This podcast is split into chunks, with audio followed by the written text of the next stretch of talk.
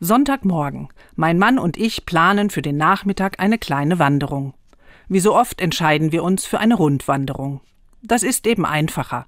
Wir kommen am Ende wieder an unserem Auto an und müssen keine Rückfahrt organisieren. So weit, so gut. Rundwanderungen sind also okay.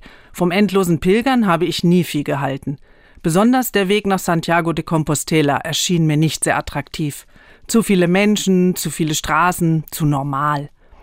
Vor einigen Jahren habe ich mit dem Deutschen Alpenverein von Mittenwald nach Meran die Alpen überquert. Zunächst zählte für mich mehr der sportliche Aspekt.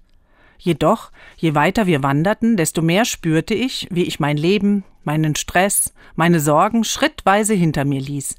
Ich entfernte mich von allem, und das Schritttempo ließ meiner Seele Zeit, Schritt zu halten. Ich ließ mich selbst Schritt für Schritt hinter mir, um Schritt für Schritt zu mir zu kommen. Das war ein tolles Gefühl. Pilgern ist eine Reise, die von Menschen unternommen wird, um spirituelle Erneuerung zu suchen. So steht es bei Wikipedia. Seit meiner Erfahrung in den Alpen habe ich den Gedanken im Kopf, es doch mal auszuprobieren, das Pilgern. Es muss ja nicht Santiago de Compostela sein. Aber bis ich das verwirkliche, mache ich ja vielleicht hier im Saarland öfter mal eine Streckenwanderung.